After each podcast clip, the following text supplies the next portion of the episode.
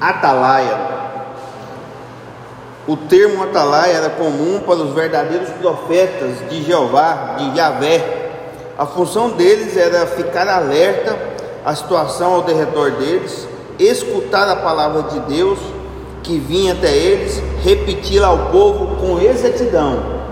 Era ficar atento com o que estava acontecendo em volta, ouvir a palavra de Deus quando vinha até eles e repeti-la ao povo com exatidão. Inevitavelmente, isso significava tão frequentemente como o contrário né, do que as pessoas estavam vivendo. O pastor Luiz sempre fala aqui que a gente vive na contramão do mundo. E quando a gente anda na mão do mundo, a gente anda na contramão de Deus. E era o que o povo estava fazendo, e o Atalaia, Deus usava ele para falar totalmente o contrário do que estavam fazendo. Os profetas agiam como mensageiro do julgamento para um povo pecador e Ezequiel, por sua vez, não fugia à regra. Né? Então o povo estava andando errado, aí Deus usava o profeta Ezequiel para dar direção, discernimento e falar o que Deus queria, precisava para o povo voltar para a palavra de Deus. A pregação é ordenada na palavra, nós estávamos falando aqui, né? O cristão por si só, se considerando um atalaia ou não, se considerando um profeta ou não, ele já tem, ao levantar as mãos e aceitar Jesus como seu único suficiente Salvador, já tem pregnado nele o id. Todo mundo pregar o Evangelho né, a toda criatura. É, o apóstolo Paulo diz assim: ó, ai de mim se não anunciar o Evangelho. Isso em 1 Coríntios 9,16.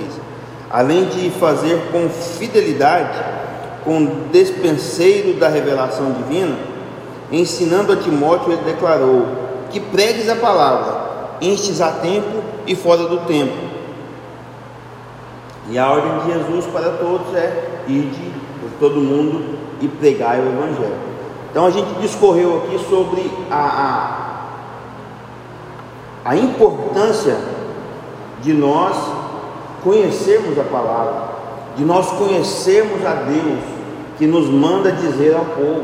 Não adianta eu ser vazio da palavra de Deus. Ezequiel falou: Eu comi este rolo, e este rolo ao, meus, ao meu paladar era doce como mel. Então, nós, como profetas do Senhor, como atalaias do Senhor, como cristãos, nós precisamos nos alimentar da palavra para saber que palavra direcionar para o povo, porque o caminho, a verdade e a vida é o Senhor Jesus, a palavra que liberta. A verdade é a palavra e a verdade liberta. Então nós precisamos estar cheios da verdade, estar cheios da palavra, para que nós possamos anunciar para o povo. O verdadeiro profeta de Deus, ele precisa ter alta confiabilidade, como nós já falamos, ele deve internalizar a palavra, que é o que eu falei aqui. Nós precisamos comer da palavra, nós precisamos estudar a palavra, e ele precisa ter consciência da sua missão. Ter consciência, por que, que você veio? Por que, que você existe? Eu existo para anunciar o Evangelho, eu, existo para anunciar a palavra. Eu quero transmitir o que Deus passa para mim através da palavra. O que, que eu estou fazendo aqui nessa manhã? O que, que os outros professores fizeram aqui nas manhãs passadas? Anunciar a palavra. Nós temos o nosso material, nós estudamos o nosso material para transmitir para vocês. Agora o profeta de Deus, ele precisa ter a sensibilidade, ele precisa ter ciência do, da, da sua missão e precisa estar cheio do Espírito Santo, cheio da palavra de Deus para transmitir a verdade para as pessoas. Não adianta nada eu estar vazio, eu me alimentar de outras fontes que não sejam da palavra de Deus e querer transmitir para o povo algo de mim. A irmã Glória falou do medo na outra aula sobre transmitir algo que não seja dela. E nós falamos aqui que isso é muito importante. É muito bom ela ter esse cuidado, esse zelo, esse temor em anunciar algo que não seja dela. E todos nós, profetas do Senhor, atalaias do Senhor, temos que ter essa ciência também. Temos que ter essa preocupação, esse temor. Acerca do dever do atalaia, expressa também Ezequiel 33, de 2 a 6, John B. Taylor afirmou o seguinte: a ilustração é extraída do que era a prática comum em tempo de guerra. O homem incumbido pela sua cidade para agir como seu atalaia e para advertir sobre a aproximação de uma força inimiga. Tinha uma pesada responsabilidade, deveria soar o alarme de modo que os habitantes da cidade que estivessem cultivando as terras ao seu redor pudessem recuar para trás dos muros da cidade e preparar-se para a batalha. Qualquer homem que desconsiderasse a advertência estaria virtualmente assinando sua própria sentença de morte, mas nenhuma culpa seria atribuída ao atalaia. Se, porém, um atalaia fracassasse quanto ao seu dever de advertir, seria considerado responsável pela morte de todos quantos fossem achados desprevenidos. Irmãos, é tão interessante que na, no domingo passado haviam rumores de guerra no mundo entre a Rússia e a Ucrânia. Agora, essa semana, culminou-se né, os ataques russos e a Ucrânia começou a se preparar para se defender, mas são forças muito desiguais, né? A Rússia, em, em relação ao poder bélico, ela se compara aos Estados Unidos. E a Ucrânia é, é um país muito pequeno e com pouca expressão, tanto é que ele dependia muito da Rússia. Enfim, o Atalaia era essa pessoa que ficava espreita para ver os ataques do inimigo. E se esse atalaia não advertisse o povo, não advertisse aquela cidade, e aquela cidade sofresse, morresse, ele seria culpado da morte das pessoas. Então, baseado nessa palavra que a gente começou desde domingo passado, Domingo à noite eu tive a oportunidade de falar para algumas pessoas: o Senhor quer você na obra, o Senhor quer você na igreja, vocês são pessoas da obra. Sabe por quê? Porque eu tenho o dever de lá e de orientar as pessoas. Quando você vê as pessoas que estão tá indo para a sua derrocata, que estão tá indo para a sua ruína, você tem que alertar essas pessoas que elas estão indo para o caminho errado. Porque lá na frente o Senhor vai falar: Você é da minha atalaia, você teve a oportunidade de falar a verdade e você não falou. E o sangue dessas pessoas eu vou requerer das suas mãos. É muito sério isso. É muito sério o nosso dever de cristão, porque muito, é muito mais fácil nós ignorarmos e seguirmos a nossa vida. É muito mais fácil, é muito mais fácil do que a gente estar sujeito aos ataques das pessoas. Quem é você para falar da palavra de Deus para mim? Quem é você para trazer um recado de Deus para mim? Nós somos atalaias. Nós somos representantes do Senhor. Nós somos embaixadores de Cristo. Nós representamos o reino dele aqui na terra. Olha, irmão, olha, olha o peso disso. Olha o peso dessa responsabilidade sobre nós. Nós somos responsáveis para representar o reino de Deus aqui na terra. Nós somos embaixadores, nós somos os vigias aqui na terra.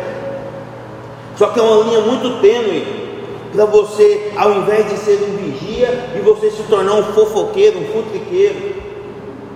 Por isso que nós precisamos estar respaldados na palavra e cheios do Espírito Santo de Deus. Por isso, oi. Às vezes, por ser profeta, é uma coisa que já tem em mim. Como Deus usa de uma maneira totalmente diferente, já houve duas ocasiões aqui mesmo na igreja que uma certa vez Deus me usou para lá, estava livrando um homem da morte. E na hora esse homem entrou na igreja. Aí teve gente que né, não é dessas pessoas mais recentes que estão na igreja,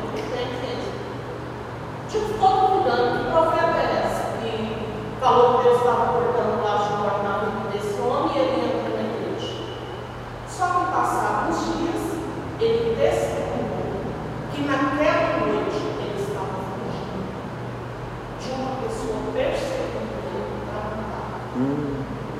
Outra vez, quando foi para o Washington, gerente de supermercado supermercado, Deus nos ouviu falar que a esposa dele, Deus tocaria numa situação que nós não entendemos.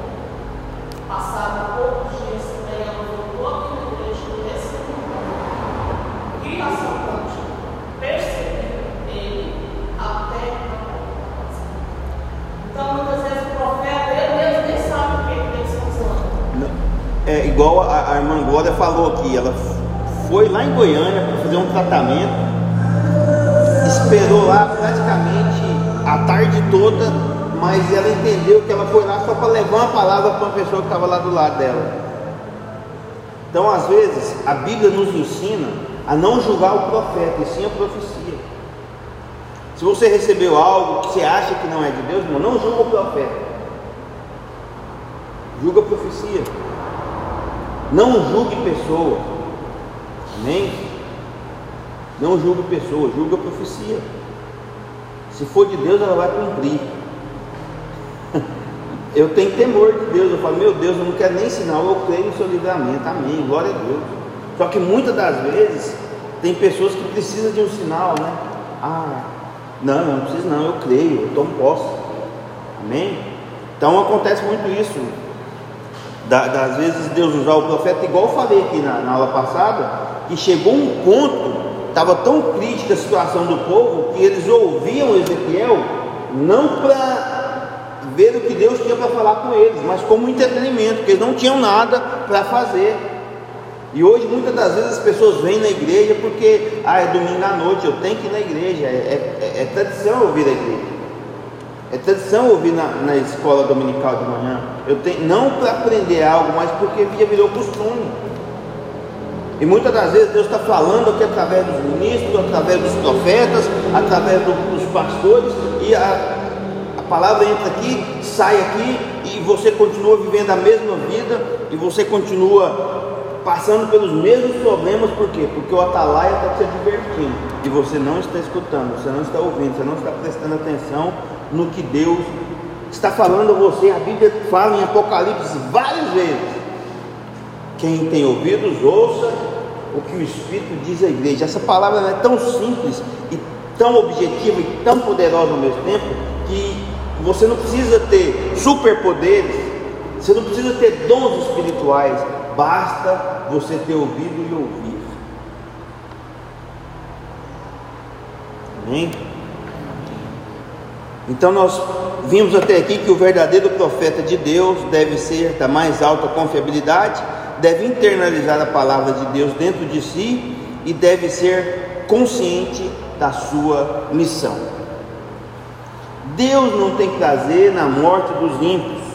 Quando Deus usa um atalaia para divertir o povo, para divertir uma pessoa, irmão, irmã, povo de povo meu, vocês estão indo para o caminho errado. Eis que ponho hoje diante de vós a bênção e a maldição. Se vocês ouvirem a minha palavra, os meus estatutos que hoje te ordeno, vocês vão receber bênção. Mas se vocês não ouvirem, não obedecer a minha palavra, a maldição vai vir sobre vocês. Quando Deus alerta para um perigo, para uma iminente morte, Deus não tem prazer que as pessoas morram. Eu falei aqui sobre o profeta Jonas, que era para ele ir para Nínive, e ele foi para Nínive, ele foi para Tarsis. E quando ele foi engolido pela baleia, a baleia vomitou ele na praia de Nínive, de Nínive, e ele começou a pregar para as pessoas, as pessoas arrependeram. Aquela cidade, houve um temor naquela cidade, e Deus livrou aquela cidade da condenação.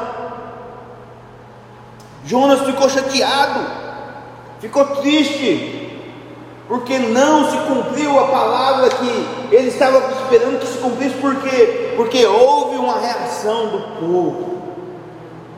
O objetivo do Atalai é alertar o povo para que esse povo tenha uma reação de mudança, de conversão. O que é converter, irmão? É você mudar de sentido.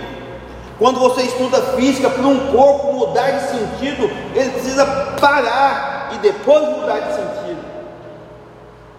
Então, quando o cristão, quando a pessoa está indo na direção e você, ele converteu, ele parou de fazer o que ele fazia e mudou de caminho, e mudou de direção. Deus não tem prazer que o ímpio morra. Apesar de Deus falar, se você continuar isso, você vai morrer, meu filho. Isso não é uma condenação de Deus, isso é um privilégio. Que Deus trata dessa forma aqueles que Ele ama. O prazer de Deus é que todos voltem para Ele se arrependam e buscam perdão dos seus pecados. A morte do homem sem Deus é uma catástrofe. Os cristãos são convocados a anunciar a verdade, a vontade de Deus e se esforçarem para levar os ímpios, aqueles que não servem ao Senhor dos exércitos, a se converterem dos seus maus caminhos. O objetivo do Atalaia é esse. O objetivo do profeta é esse.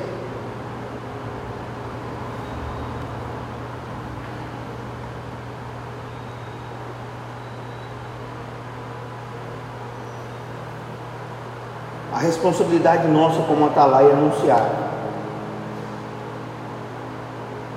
A obra, quem faz não somos nós, profetas, não somos nós, Atalaias. A Bíblia diz que não é por força, nem por violência, mas pelo meu espírito. A palavra, quando sai, ela não volta vazia sem cumprir o seu objetivo. Então, irmão, não tema em falar o que Deus colocou no seu coração, respaldado na palavra.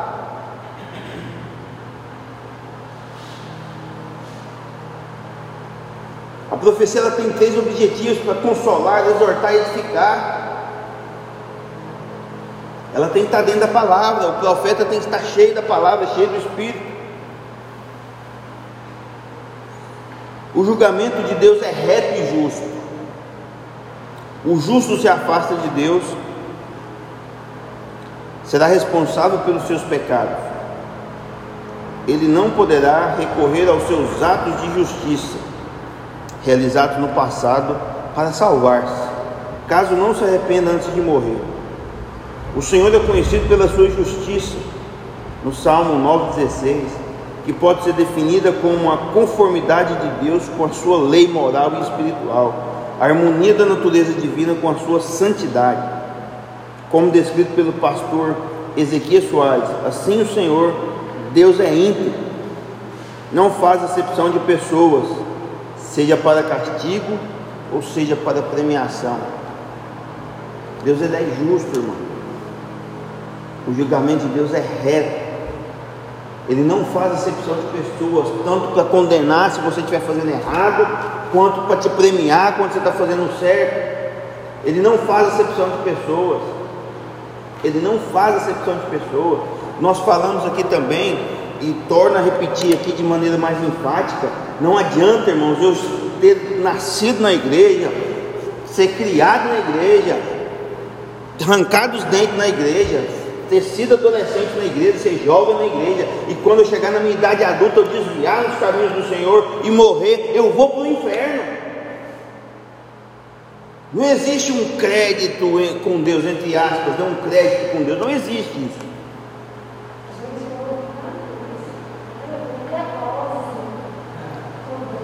É assim, eu acredito assim que as pessoas interpretam de uma forma, isso é um meio dela se sentir segura.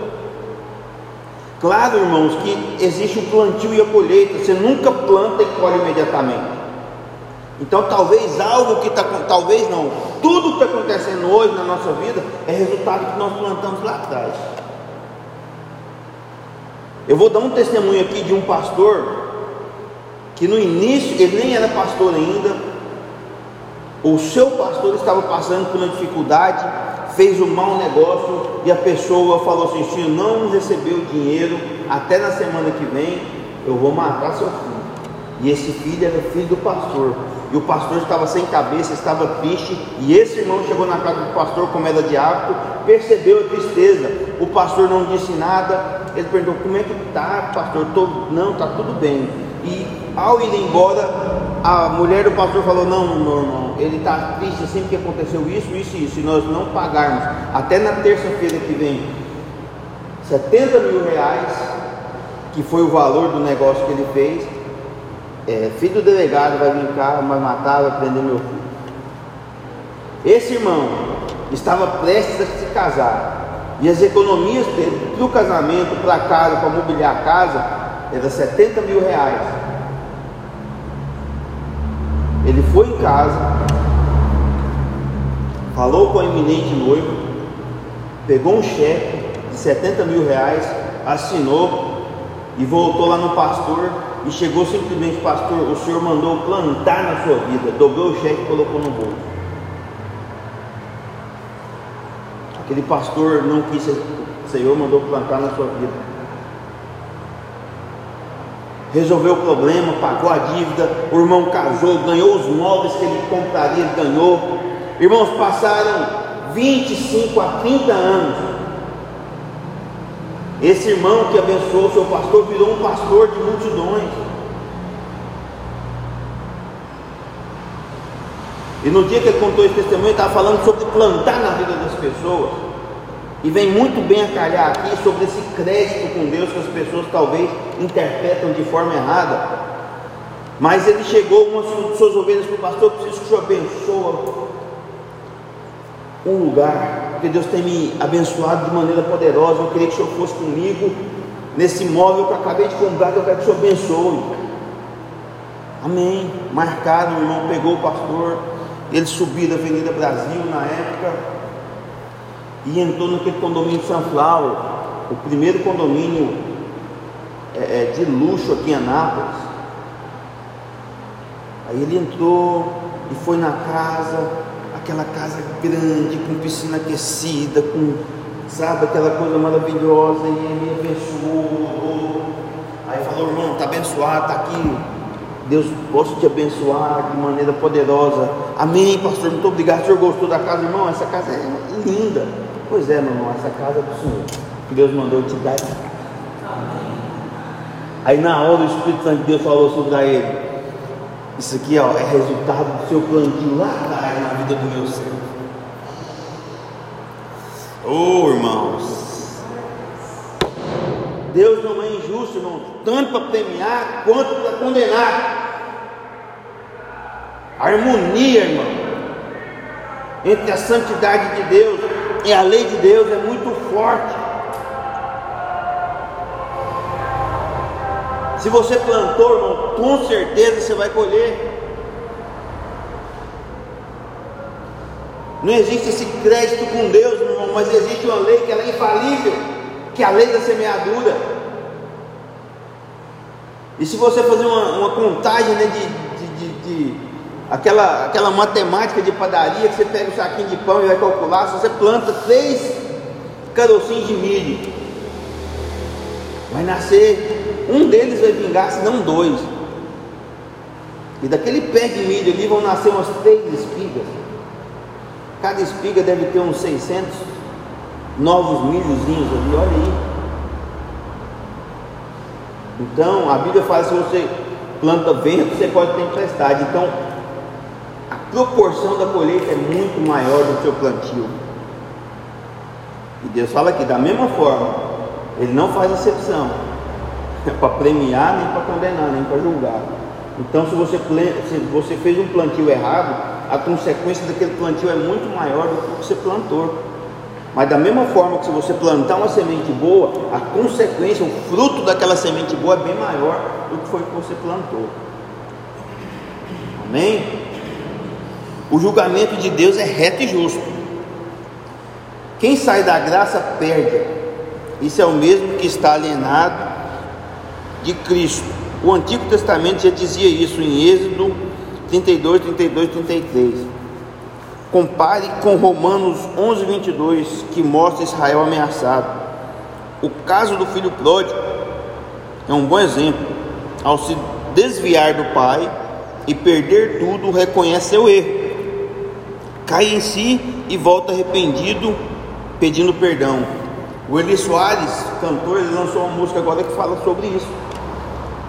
Sabe? Ele fala: Pai, contra ti, contra o céu pequei, me deixei levar, deixei a minha casa pela liberdade em vão. E quando eu percebi, estava perdido. Mas eu ouvi sua voz me dizendo assim: Tem lugar na mesa pode se achegar. Filho, não demore, estou te esperando. Aqui é o teu lugar. Irmãos, se você desviar e não voltar para a casa do Pai, você vai morrer e vai ser condenado a ir para o inferno. Né, irmã? Foi você, irmão, que falou uma vez salvo, sempre salvo? Que muitas pessoas falam, na outra aula alguém falou, então uma vez salvo, sempre salvo existe? Foi? Foi agil, né? Isso, agil, verdade. Não tem isso. Irmão. Não tem isso. Se você não voltar e se arrepender dos seus maus caminhos, né? O que, que Deus falou na, respondendo a oração de Salomão? O que, que Deus falou, Salomão? Mesmo se eu colocar peixe na terra, se eu mandar fome, a seca, mas se o meu povo, que se chama pelo meu nome, orar, me buscar, se arrepender, converter dos seus maus caminhos, então eu ouvirei do céu, perdoarei os seus pecados e sararei a sua terra. Se o meu povo, que se chama pelo meu nome, né? Ele tem que orar, humilhar, se arrepender, para que Deus possa ouvir, perdoar e fazer a diferença. Não adianta você, ah, porque você foi salvo, o Senhor te salvou, o Senhor te escolheu, o Senhor te predestinou, mas se você, irmão, salvo, aceitou Jesus, seu nome está escrito bonitinho lá, completinho lá no livro da vida, mas se você no final da sua trajetória, você se perder, você se desviar, você sair da casa do Pai, se você não regressar, a justiça de Deus vai cumprir na sua vida, irmão. A lei da semeadura vai, vai estar sobre você. Aquela, aquele, aquele, aquela parte da palavra de Deus que fala que o salário do pecado é a, a morte. Existem pelo menos três tipos de morte: a morte espiritual, a física e a eterna. Muitas das vezes nós morremos espiritualmente sem saber que estamos mortos espiritualmente, mas nós ouvimos a palavra não faz sentido mais, nós não temos vontade de ler a palavra mais, nós não temos um relacionamento com Deus mais, nós não temos palavras para orar, mas assim, mesmo sem palavras, você tem que estar na presença do Senhor, porque o Espírito Santo de Deus intercede por nós com diminutos temíveis, quando nós não sabemos orar como convém, mas nós não buscamos ter um relacionamento com Deus, passar tempo com Deus, e nós estamos morrendo espiritualmente sem saber. Aí depois vem a morte física, e no final a morte eterna. Então, tira a máscara, irmão. Não é? Era bom demais, velho. Eu acho que isso é na minha concepção. Não, não tem nenhuma teoria teológica disso, não. Mas eu acredito que se, se a gente trilhar por esse, por esse caminho, eu acho que a pessoa de Cristo ela seria invalidada. Né? Você foi salvo e você continuar no erro, todo o resto que Jesus falou se perderia só ficasse com a morte dele na cruz e a ressurreição que nos deu a vida. Ele comprou nossa dívida, rasgou a seta. Aí eu volto lá e peco de novo. Aí às vezes eu peco até o mesmo pecado de novo. A iniquidade. Aí eu acredito que dessa forma eu acredito não faz sentido todo o sacrifício de Jesus, não é? Quando a, o Senhor ele instituiu a ceia, né? E Paulo, quando ele fala sobre a ceia, é porque todo aquele que beber e comer do pão indignamente, né, estará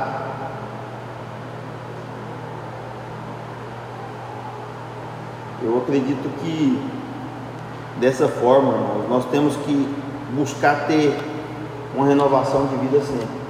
Aquele que está em Cristo, nova criatura, as coisas velhas se passaram e tudo se fez novo. Mas para que tudo se permaneça novo, você tem que nascer todos os dias.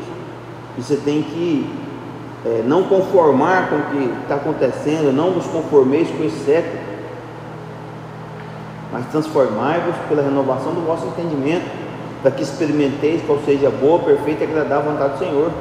Né? Você precisa ter uma mudança de, de pensamento, você precisa mudar, né? A palavra metanoia, mudança. Você precisa vir a Cristo é nova criatura, ele esquece os seus pecados a partir do momento que ele perdoa, mas você precisa estar se renovando constantemente para que você compreenda a perfeita, boa e agradável vontade do Senhor. Não adianta vir à igreja, achar que você está salvo para sempre, continuar nos seus erros, continuar nos seus pecados e achar que lá no final Deus vai dar um jeitinho dos dedos de salvar por causa da graça. Se a graça que é suficiente para te salvar, ela não é suficiente para que você tenha temor em pecar, irmão, ela é invalidada.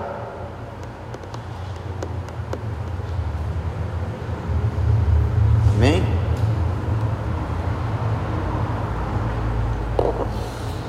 A justiça do justo não fará escapar da dia da, do dia da sua prevaricação a justiça do justo não o fará escapar no dia da sua prevaricação. Prevaricação é retardar ou deixar de praticar o seu ofício, ou praticar o seu ofício em benefício próprio. A gente vê muito isso, né? As pessoas usar o seu cargo, usar as informações privilegiadas que tem para benefício próprio.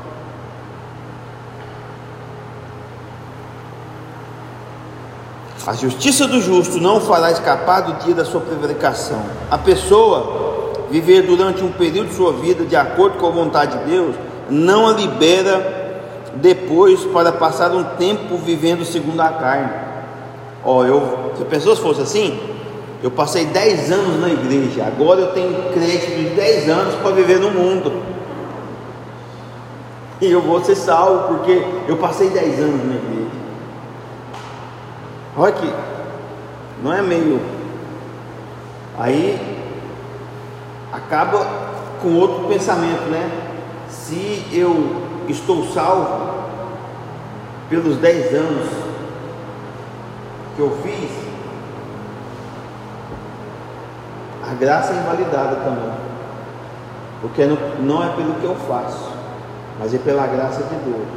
Mas nós não podemos cair no erro de achar que é pela graça de Deus, eu não preciso fazer nada da minha parte.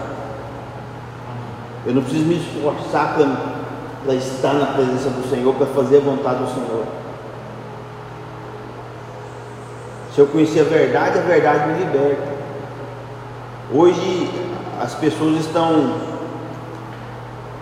repartindo a graça, eu acredito, de maneira errada. Porque você pode vir a Cristo do jeito que você está, beleza. Mas só que as pessoas não querem ser transformadas. As pessoas querem continuar nos seus erros, confiando que o amor de Deus é independente de qualquer coisa, e é verdade, Ele te ama da forma que você é, mas para que você permaneça com Ele, você tem que obedecer às regras da casa do papai. O que, que o papai e que, que a mamãe fala? Enquanto você comer do meu feijão aqui, a lei é minha. Ah, mas eu tenho 18 anos, eu tenho 25 anos, você está morando aqui, você está dependendo de mim. As leis aqui são minhas.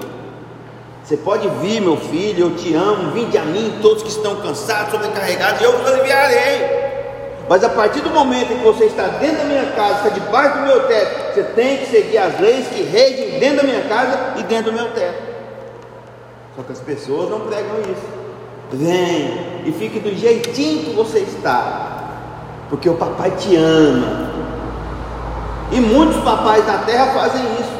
O filho pode aprontar o que quer, pode matar, roubar, pode destruir, pode usar o que for, pode fazer o que for. Papai te ama, vem cá que eu vou usar a minha influência para te livrar. Eu vou usar o conhecimento que eu tenho com o desembargador para te livrar da cadeia.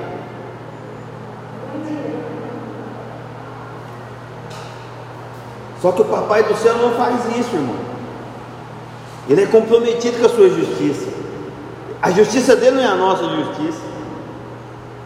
Deus não é tendencioso, irmão.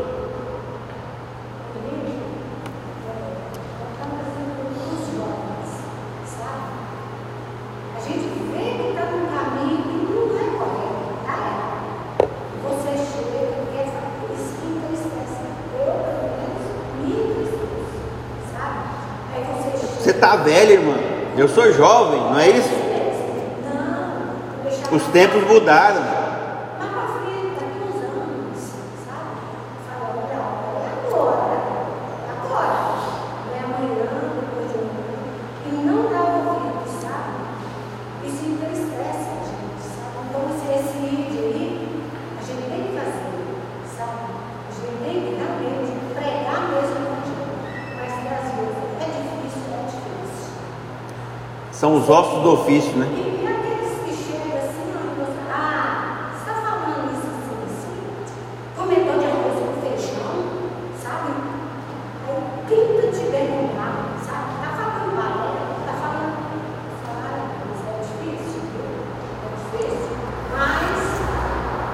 ser pregado.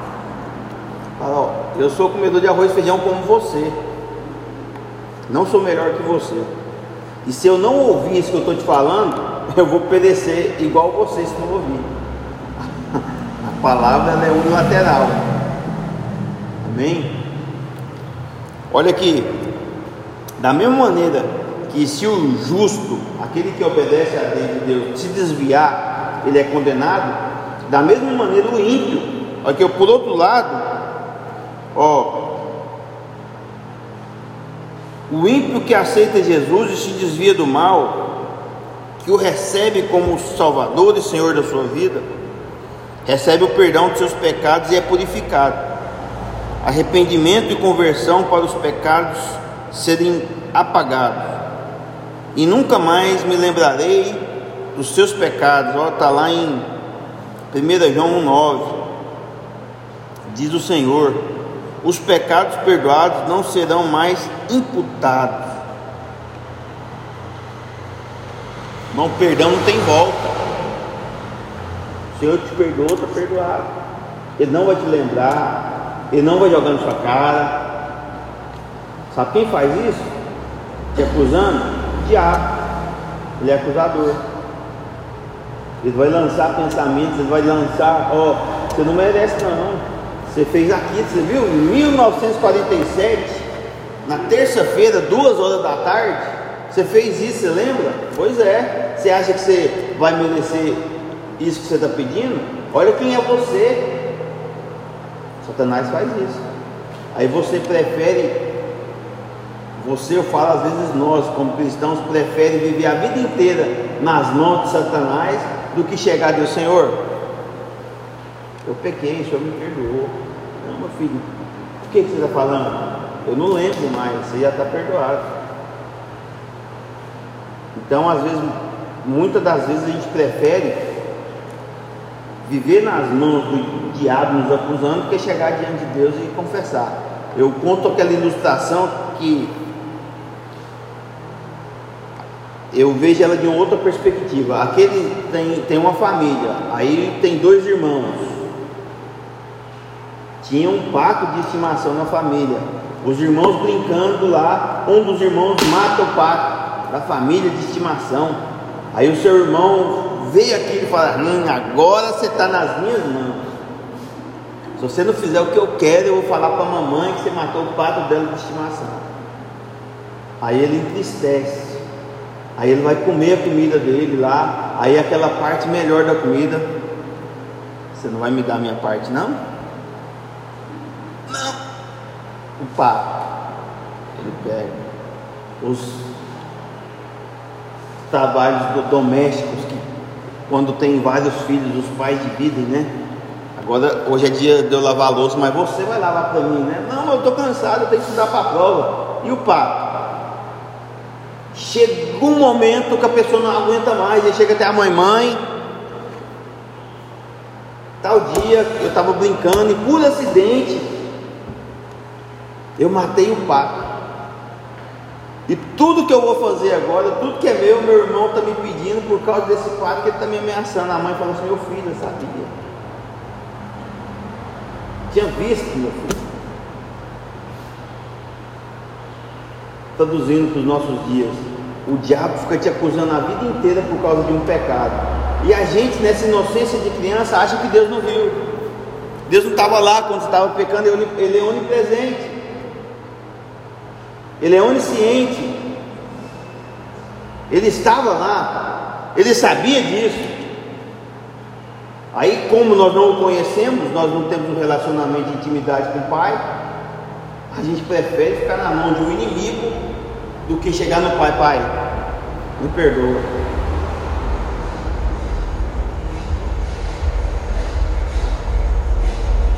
Vamos olhar Davi. Olha o que, que Davi fez de atos de justiça, de coisa boa, mas pecou. Aí o que que o profeta chegou na casa dele e fez uma uma parábola com Davi, Davi falou: "Rapaz, esse homem é digno de morte". Aí o profeta falou: "Davi, esse cara é você". Não, então o que, eu tenho que fazer? Deus não, Deus mandou você escolher. Você quer cair na mão dos seus inimigos ou você quer cair na mão de Deus? Não, eu quero cair na mão de Deus. Então você vai, faz isso, faz isso, faz isso. Aí ele foi oferecer sacrifício. Chegou lá, ô meu rei, o que fazes aqui? Tudo aqui é teu. Você precisar da, do carneiro está aqui, você precisar da lenha está aqui, não. Eu não vou oferecer ao meu Deus sacrifício que não me custe nada. Põe preço que eu vou pagar.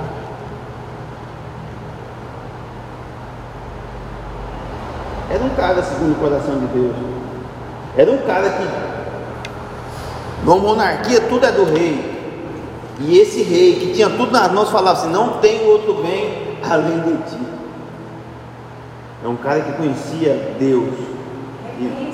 Que Deus era dono do ouro e da dono de tudo. Então, o meu maior bem é o Senhor. Aleluia.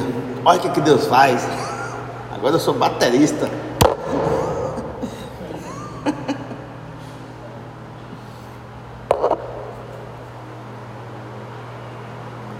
Acerca da nova aliança, comentado em Jeremias 31, 34.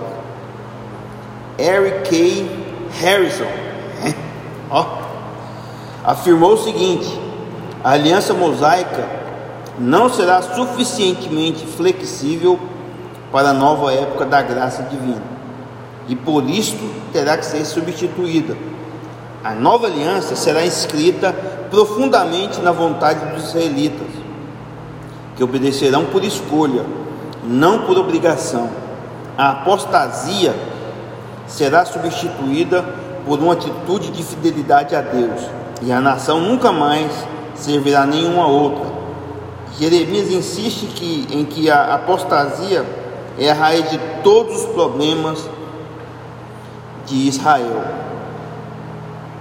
O que é apostasia? É a renúncia da religião ou crença. Apostasia nada mais é que o abandono da fé. Né? Então, Jeremias insiste que a apostasia é a raiz de todos os problemas de Israel. A responsabilidade da igreja atual.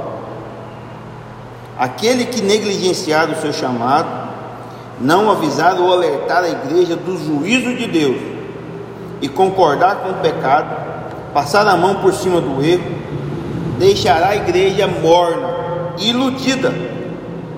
Apocalipse 3, 15 e 18. Ser negligente é acomodar-se diante da, das convivências e se acovardar, não proclamando a verdade, com medo de represálias ou algum dano. Não devemos nos calar por medo. Não devemos passar a mão em cima do erro, o que infelizmente acontece muito hoje em dia em várias igrejas. São líderes que não corrigem a ovelha por medo de perdê-la. A gente vê o reflexo disso nas famílias que pais, por medo de perderem seus filhos, por medo de perder o amor dos seus filhos, não corrigem, os compram. E o meu tio Hélio, né? Ele fala que quando o bichinho é pequeno é bonitinho. Depois o bichinho cresce, irmão. Depois que o bichinho cresce vira um monstro,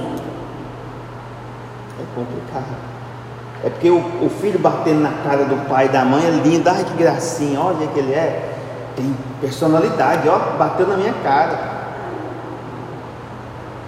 Aí o bichinho cresce, vira um monstro. Aí é problema. Aí é problema. Muitas das vezes nós temos medo de educar por não perder esse amor. Pastores, líderes, têm medo de admoestar a igreja por medo de perder seus membros. Para com isso. O que é melhor perder membro ou perder a salvação?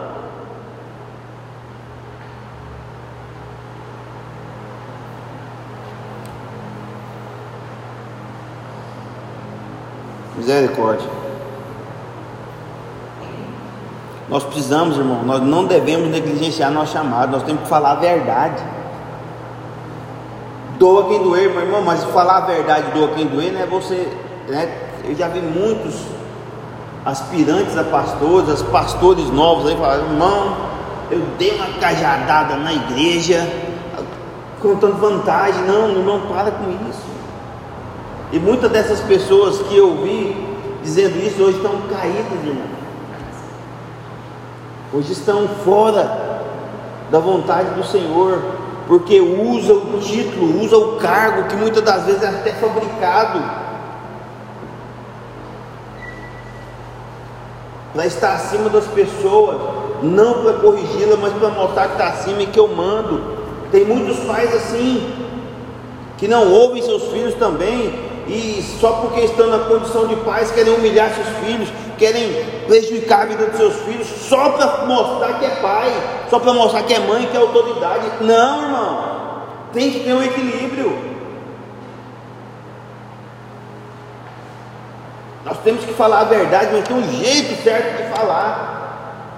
Isso se vê muito em relacionamento. Você falou a coisa certa, mas na hora errada. Se falou a coisa certa, na hora certa, mas da maneira errada.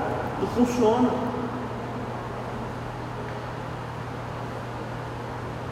Eu te amo, irmão Aparecida. Adianta. Que amor é esse? Você falou a palavra certa, mas do jeito errado. Imagina eu ali bebendo água com a irmã Aparecida, eu chego lá, irmã Aparecida, eu te amo. Eu falei a coisa certa, mas no lugar errado. Que, que ela vai entender com isso? Eu te amo, eu sozinho com ela no bebedouro, dentro da igreja. São coisas simples, práticas do dia a dia, mas as pessoas estão perdendo a noção das coisas. Não, mas eu preguei a verdade, mas pregou, mas pregou no lugar errado, na hora errada e da forma errada. Mas Deus não manda falar aí por todo mundo e pregar o Evangelho. Irmão, você tem que ser luz. Mas essa luz ela não pode cegar as pessoas, não. Ela tem que mostrar o caminho. A única luz que precisou cegar a pessoa que estava indo para o caminho foi Paulo. Mas a nossa luz que deve resplandecer é para mostrar o caminho para as pessoas. Lâmpada para os meus pés e luz para os meus caminhos, é a palavra. Então você tem que iluminar o caminho para a pessoa passar. Coisa certa, na hora certa, no momento certo. Não adianta nada, irmão, você lê a palavra, você está preparado com a palavra, você está cheio do Espírito Santo, e na hora H você não dá lugar para o Espírito Santo. Não, não, mas tem jeito de fazer isso, não. Uma boca que profetiza não pode profetizar o mal, não pode, irmão. Eu vou te dar um exemplo. Jesus estava conversando com seus discípulos. E ele perguntou assim: e aí, quem que as pessoas estão falando que eu sou? Quem que as pessoas dizem que eu sou? Ah, não está falando que o senhor é o profeta, não está falando que o senhor é Apolo, não está falando que o senhor é João Batista. E vocês? Quem vocês acham que eu sou? Aí Pedro falou: Tu és o Cristo, o Filho de Deus vivo. Opa, não foi carne nem sangue que te revelou, mas o meu Espírito. E eu te falo que tu és Pedro, e sobre essa pedra eu edificarei a minha igreja, e as portas do inferno prevalecerão contra ela. O que você ligar na terra será ligado no céu, o que você desligar na terra será desligado no céu, porque hoje eu estou te entregando a chave do meu reino. E hoje as chaves das cidades aí estão sendo entregues, né? Eu esqueci até o nome do cara do carnaval que pega a chave da cidade e faz a roça. Como que chama? Hã? Rei Momo, né? Olha, o poder da, da, do, que o diabo vai entrando nessas coisas, né? Ou a chave está com ele, então eu vou entrar. Mas vamos lá, Deus deu a chave para Pedro, né? Tanto é que algumas ilustrações, São Pedro está com as chaves dos céus.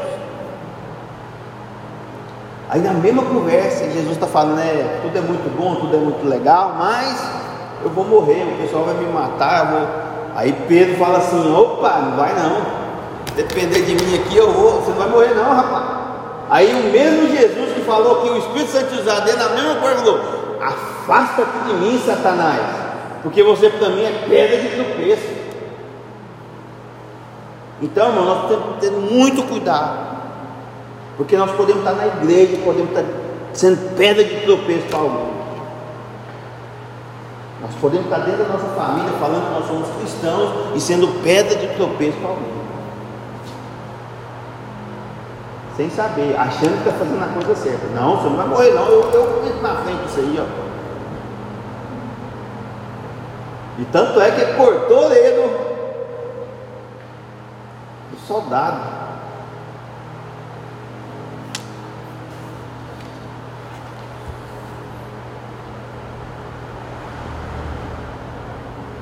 Vamos lembrar um pouquinho acerca da carta à igreja de Laodiceia. George Led afirmou o seguinte: água morna é repulsiva, serve somente para ser cuspida para fora. Essas palavras soam como uma rejeição final e irrevogável da igreja da parte de Cristo.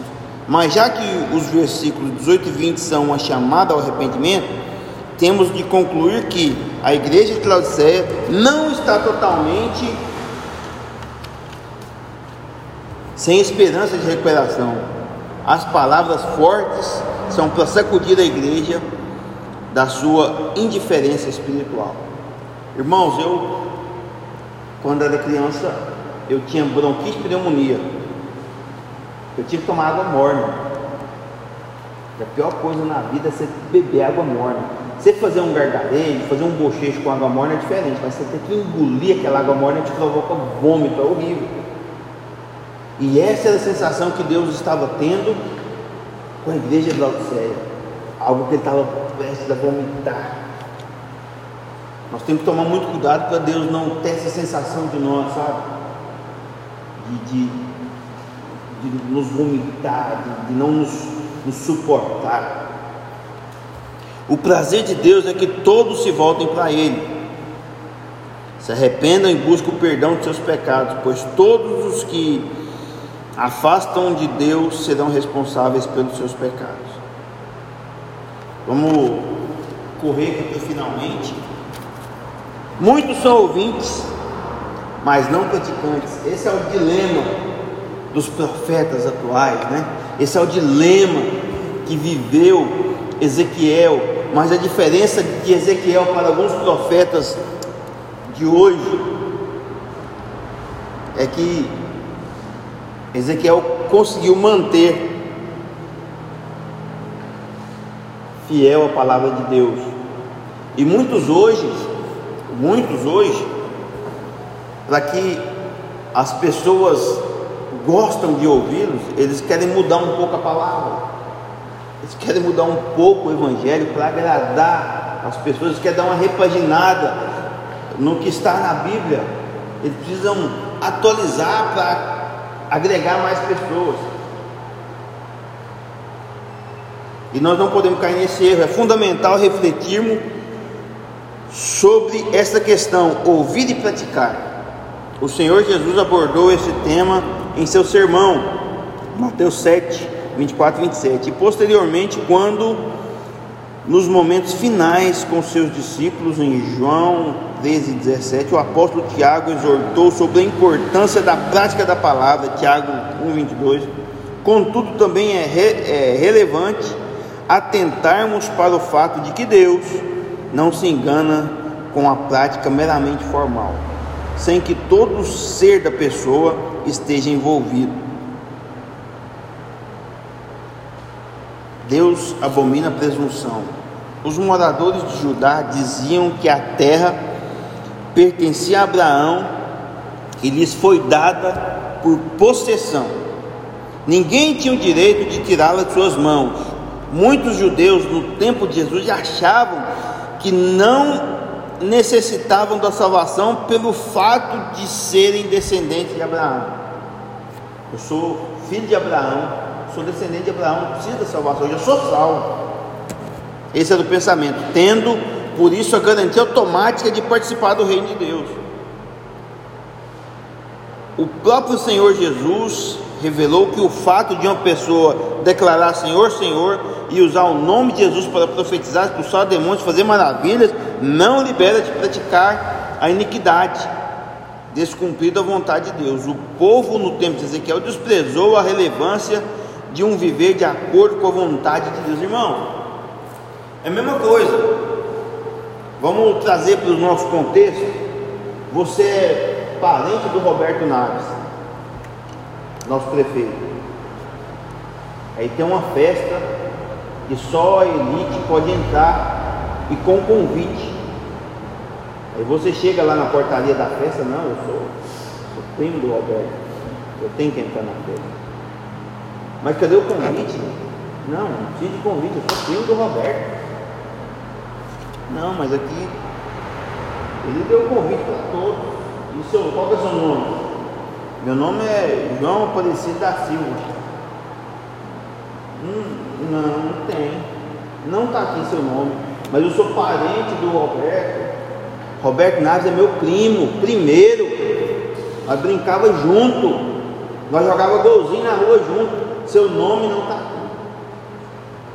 Rapaz, eu fui cabo eleitoral do Roberto, eu sou primo dele, mas seu nome não está aqui. Nós vamos chegar lá em cima e falar assim: ó, eu profetizei, eu fiz isso, eu fiz aquilo, ó, eu representava a lei, eu sou descendente de Abraão. Você aceitou Jesus como seu Salvador? Não, seu nome não está aqui.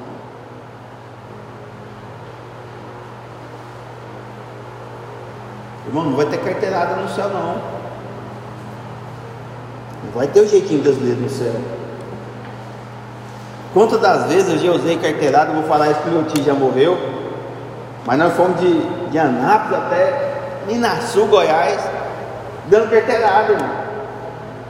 Vestiu a farda e deu a mão, meu sobrinho, sobrinho do policial, nós fomos de grátis, dando carteirada. E o que tem de carteirada no nosso contexto atual. O que, tem de carteirada na igreja?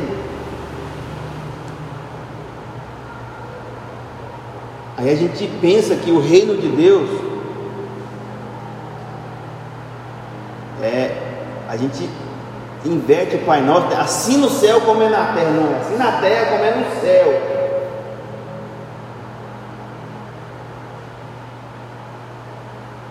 As leis de Deus elas não mudam. A justiça de Deus é uma só, não é a nossa.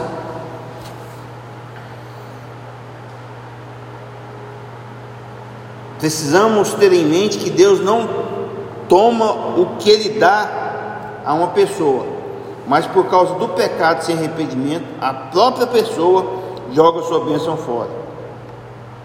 Entendeu?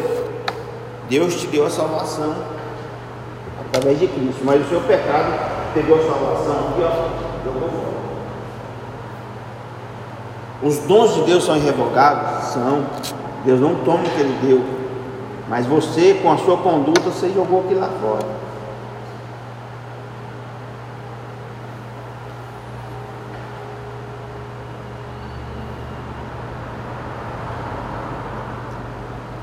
Eu tenho um, um amigo ele sempre teve problemas com a homossexualidade.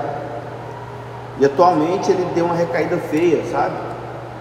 E eu falei para ele, Deus me deu uma canção para dar para ele, falando do amor de Deus, falando a respeito de quem ele era.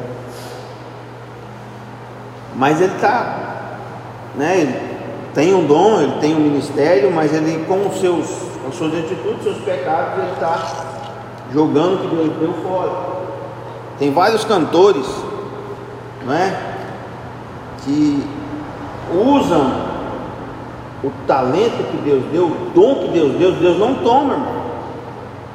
Ah, mas você está cantando para o mundo agora, Deus vai tirar a sua voz. Deus não vai tirar a voz.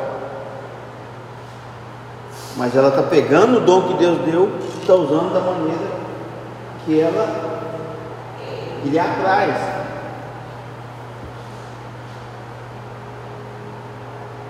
Isso é da pessoa com Deus. Deus não toma o que ele dá. Ah, o irmão, Deus deu tanta riqueza para ele, desviou. Tomara que perde tudo. Deus fala na Bíblia para tirar do ímpio e dar para o justo. Olha aí, ele pecou, ele desviou, mas a consequência do trabalho dele, ele vai colher, irmão.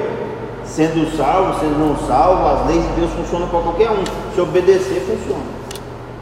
Se você plantar, você pode. Você pode ser crente, você pode ser católico, você pode ser espírita, você pode ser um bandista, quimbandista, pode ser budista, você pode ser o que for. As leis elas funcionam para todos que aplicam na vida delas. E nós cristãos achando que só nós que podemos desfrutar. Já pensou? Se só os crentes tivessem o privilégio de respirar o ar puro e os outros iam morrer, não é assim, irmão. As leis funcionam para todos. Deus perdoa por ele, mas ele não isenta. Não, você vai você tirar, tira um presente, meu filho. Isso é seu presente. A forma que você vai usar é responsabilidade sua. Deus deu livre-arbítrio. Lúcifer rebelou e levou um terço dos anjos. Problema dele, Deus deu.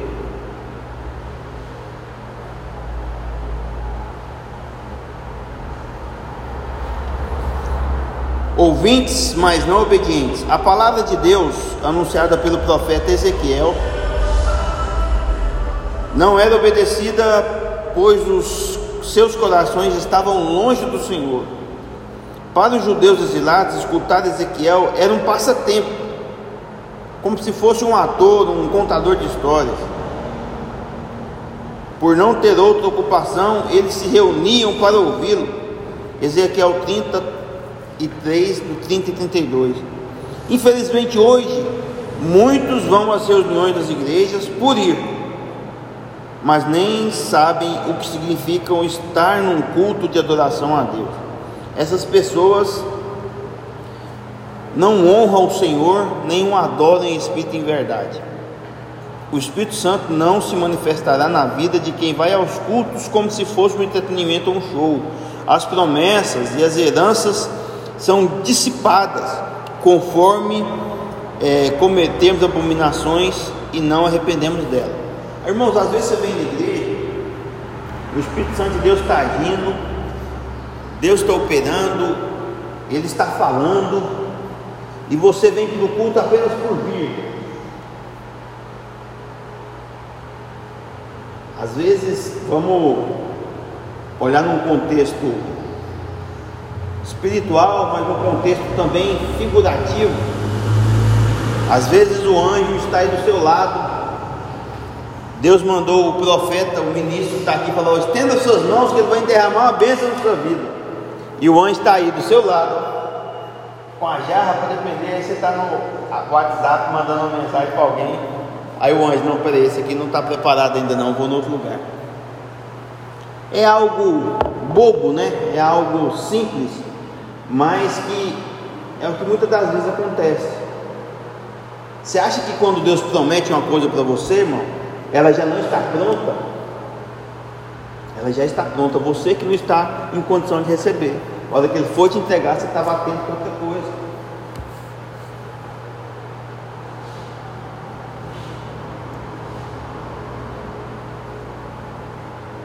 Deus manda a pessoa te dar uma palavra profética. Você precisa apenas crer e obedecer. Você não crê nem obedece. Aí lá na frente, mas cadê aquela promessa? Está prontinho.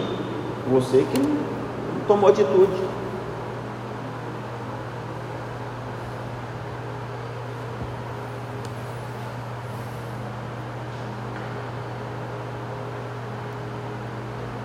O comentário da Bíblia Viva Nova sobre Ezequiel 33, 30 e 33 diz o seguinte: Infelizmente, a, a mesma irreverência com a palavra de Deus que fazia dos cultos em Israel uma oportunidade para desfilar indecentemente com bens injustamente extorquidos dos pobres, enquanto se celebrava uma liturgia tec tecnicamente correta, está em Amós.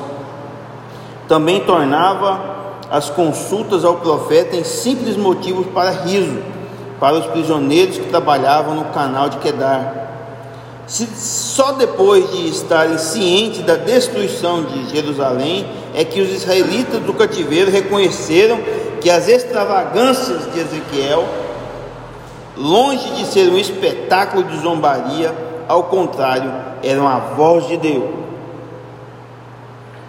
chamando os sobreviventes da trágica derrota nacional a escutar o verdadeiro profeta.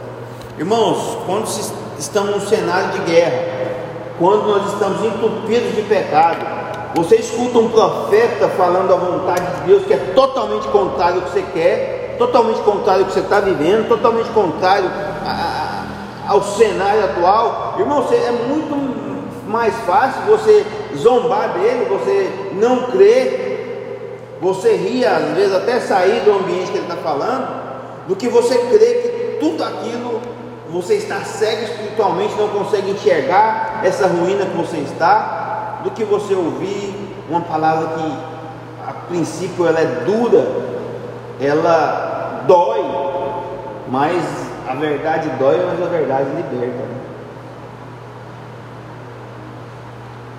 Essa parte foi eu que acrescentei, viu? Tem o, o ditado de se que a verdade dói, aí eu acrescentei, mas ela liberta. Muito mais fácil você zombar, você não dar crédito, do que você ouvir. Timóteo mexe no agro aí, né, Timóteo? Dá uma ruminada naquilo. E depois refletir e aceitar, né? Tem muitas pessoas que são assim, ao ouvir a palavra de Deus, a primeira atitude dela é repulsiva. Não, mas não sei o que, né? Quando Jesus fala aquela palavra lá que o pai pediu dois filhos para ir, eu falo, não, papai, eu vou. Eu falo, pai, eu não vou. O que falou que ia não foi, o que falou que não ia foi. Quem obedeceu o pai? Falou que não ia. Às vezes você entrega uma palavra para a pessoa, é repulsivo, irmão. Mas aquela pessoa remina, remina aquilo ali, absorve, e a palavra de Deus já não volta vazia, então ele vai pensar, refletir, no momento oportuno, o Espírito Santo de Deus vai fazer lembrar aqui. Olha, a palavra da Dona Cida não é que tinha fundamento? Aí ele começa. Aí o Espírito Santo de Deus vai fazer lembrar de outra irmã, a irmã Joana que falou para ele também, o irmão Sebastião que também falou para ele, e a palavra de Deus vai, o Espírito Santo de Deus, não é por força nem por violência, mas o Espírito Santo de Deus vai fazendo a obra na vida daquela pessoa. Então a nossa palavra como ministros, como atalaias, como profetas, ela não volta vazia. Amém? Por isso nós temos que ter essa noção dessa nossa responsabilidade. Nós precisamos ter ciência da nossa missão, nós precisamos estar cheios do Espírito Santo de Deus e nos respaldar da palavra e ter confiabilidade. Ser altamente confiáveis. Porque não adianta Deus te levantar como profeta e as suas atitudes não demonstram confiança não denotam confiança, não adianta. Aí vai muito da forma que eu me, me porto, vai muito da minha postura como cristão. E hoje as pessoas leem a palavra, até conhecem um pouco da palavra, mas a postura delas são totalmente diferentes ao que está no livro. Eu vi uma pessoa, um líder expressivo, mas assim, é, não, não vou falar não, que eu estou gravando aqui, eu vou colocar no podcast, mas enfim, amém. Depois eu falo no direct. A nossa postura, irmão, ela julga muito, sabe? Ela julga muito. a nossa postura, porque as pessoas vão olhar para você não bonito assim, ó. Todo Nicolas Cagezinho, não, elas vão olhar você na rua. O dia que você está lavando seu carro lá na porta, o dia que você está lá na fila do drive-thru do McDonald's, lá quando você está lá no, no seu serviço, as pessoas vão ler essa Bíblia lá, não a Bíblia para aqui na igreja. Então a nossa postura, a nossa conduta é muito importante, ser condizente com o que a palavra diz e condizente com o que a gente fala. É uma linha muito tênue que a gente precisa ter cuidado. Quantas das vezes eu já me vi em lugares e falei, nossa, essa roupa aqui, ó, eu errei. Nossa, essa atitude aqui, ó, foi equivocada da minha parte. As pessoas veem. Então, nós precisamos ter esse equilíbrio, ter essa essa coerência, né? Do que a gente fala e do que a gente faz. Do que a gente prega e do que a gente vive, né? O ímpio que não se converter morrerá nos seus delitos. O profeta Ezequiel, como atalaia, tinha a incumbência de advertir seus compatriotas de que sua permanência no pecado e na, é, rejeição de Deus resultaria em morte. Deus está rejeitando a sua atitude, meus irmãos. Povo meu, não faça isso. Né? Aí o pessoal achava que Ezequiel era um ator que estava fazendo só né, profecias ruins, mas não, era só viu que ele estava certo quando o povo foi preso, foi derrotado. Se o profeta deixar de advertir os ímpios, ele seria responsabilizado pela morte deles. Os apóstolos Pedro e João declararam aos que lhe disseram que não mais falassem de Jesus: não podemos deixar de falar. Não podemos deixar de falar. Paulo considerava que era um dever pregar o Evangelho a todos. Irmãos, por que você acha que o Evangelho chegou até aqui? Dois mil e poucos anos após. Por que, que chegou até aqui? Porque pessoas tinham ciências, atalaias, tinham ciência do seu ministério, do seu papel. Pessoas tinham, sabia da sua responsabilidade de ir por todo mundo e pregar o Evangelho a toda criatura, mesmo sabendo que muitos não dariam ouvido, mesmo sabendo que seriam perseguidos, mas eles tinham ciência da sua responsabilidade como atalaia, como profeta, como representantes do Senhor.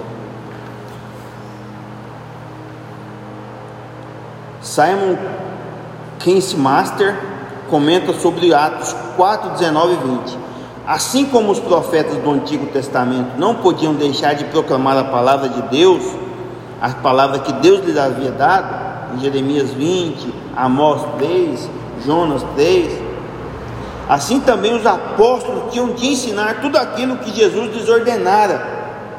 Eles obedecem a Jesus, que os incumbiu de serem testemunhas até os confins da terra. E sereis minhas testemunhas, tanto na Judéia, Galileia, até os confins da terra. Irmãos, não é? Os evangelhos sinóticos, né? Que é o Mateus, Marcos, Lucas e João, eles contam a mesma história em perspectivas diferentes, para públicos-alvos diferentes, irmão. A mesma história. Alguns enfatizam uma coisa que é mais importante para o seu público-alvo, outros enfatizam outros pelo público-alvo. Vamos ler o livro de Mateus, olha como que começa, como começa Mateus. Genealogia de Jesus. Porque para o povo judeu a origem é muito importante. Então, cada um tem. Marcos foi mais milagres, um guerreiro, um lutador. Então, cada um tem a sua, a sua perspectiva, a sua, a sua forma de falar da mesma história. Eles não podiam deixar, nós não podemos deixar de ouvir a palavra. Lucas, por sua vez, ele fez um resumo acurado de todas as coisas que tinham acontecido, para levar para a pessoa com exatidão dos fatos ocorridos, em ordem cronológica também. Então mostra que o público-alvo do doutor Lucas era um público mais classe A um público que seria talvez mais culto também, que não aceitaria aquele tempo bagunçado, tinha que ser numa ordem cronológica e com veracidade nos fatos para que ele pudesse crer naquilo. Quem ser o público-alvo? Em que meio que você está inserido? Para você ser um atalaia de Deus, aonde o Senhor te plantou, aonde o Senhor colocou você como um atalaia, como colocou você como um sentinela, aonde foi? Para quem que você vai falar?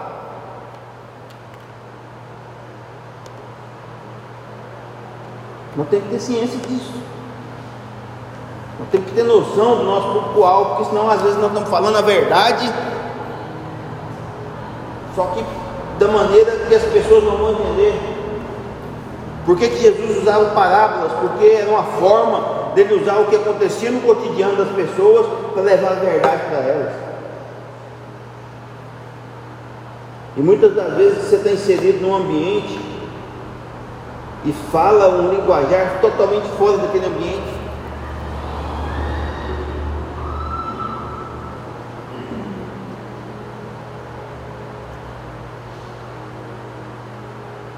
Às vezes você vê pessoas, talvez, que eu particularmente às vezes eu nem concordo muito, mas o público-alvo daquela pessoa é um, o meu público-alvo é outro. Então eu tenho que estar de acordo com o meu público-alvo, tem que falar de acordo com o meu público-alvo.